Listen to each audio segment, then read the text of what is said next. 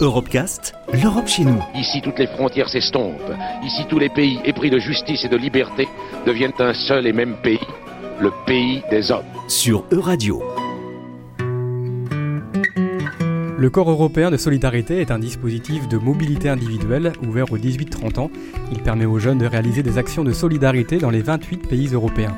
La Maison de l'Europe de Nantes est une structure relais d'envoi et d'accueil en Loire-Atlantique. Elle accompagne le jeune volontaire dans ses démarches.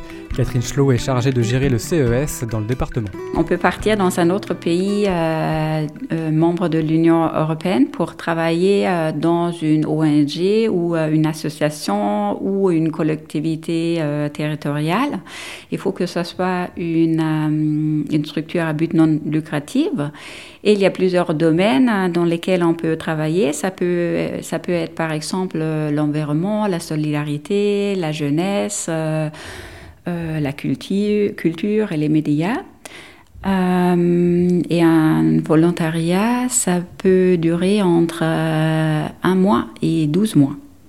C'est la solidarité, euh, l'entraide euh, entre les citoyens de, l'Union européenne. La Commission européenne a prévu pour l'année prochaine une inclusion sociale dans le corps afin d'élargir l'accès aux missions à des jeunes moins favorisés.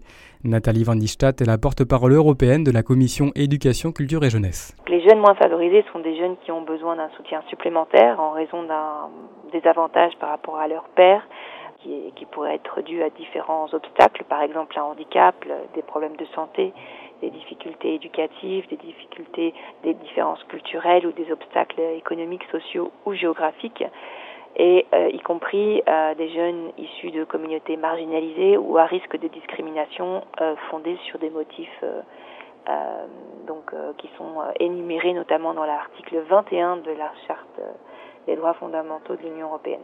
Et pour eux, le corps prévoit des mesures spéciales pour euh, favoriser leur participation, dont plusieurs formats de projets euh, qui sont particulièrement adaptés euh, à ces groupes et des mesures d'appui spécifiques qui ont également été prévues à cet effet, telles que des orientations supplémentaires et des financements supplémentaires qui visent à permettre aux organisations qui participent au corps de mieux prendre en compte, de mieux prendre en charge ces jeunes moins favorisés et de répondre à leurs besoins. Pour réaliser un corps européen de solidarité, aucun diplôme, ni expérience, ni niveau de langue n'est exigé.